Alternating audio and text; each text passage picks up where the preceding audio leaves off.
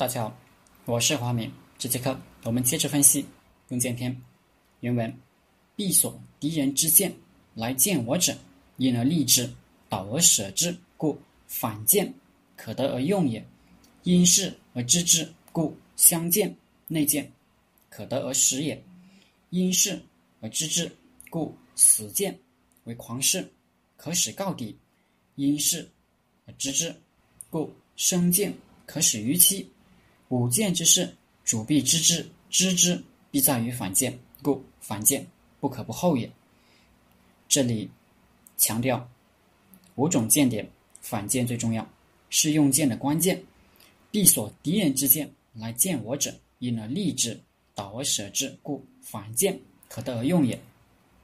一定要把敌国派到我国的间谍找出来，重力收买他，把他留了下来。诱导他，这样反间就可以为我所用。这里的舍字，曹操注舍居止也，让他住下来，有点软禁的意思，软禁起来再腐蚀他，诱导他，策反他。张玉朔求也，求敌见之来窥我者，因以厚利，诱导而管舍之，使反为我见也。言舍之者，为。激流其实也，安言祭酒，论事必多。我应得察敌之情，扣留对方使者，拖延时日，以期能策反，以为己用。汉朝和匈奴频繁相互派使者，大都有间谍任务，相互扣押使者，也是常事。其中苏武被扣十九年。不投降，留下了苏武牧羊的千古传奇。因事而知之，故相见内见可得而食也。有反见了解了情况，则相见内见就可以为我所用了。苗成注：其国人可食者，其官人之可用之。皆因反见而知之。张玉柱：因是反见，知彼乡人。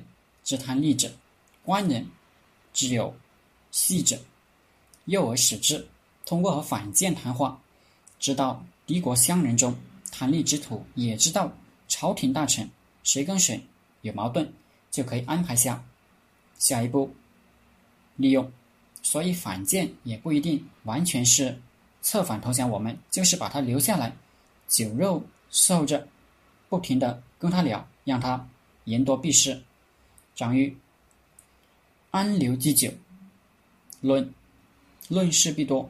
我应得察敌之情，因事而知之，故死谏为狂士，可使告敌。通过从反间那里了解的情况，可以知道什么样的假情报可以对敌方起到颠覆性的作用，就可以派出死谏去传递。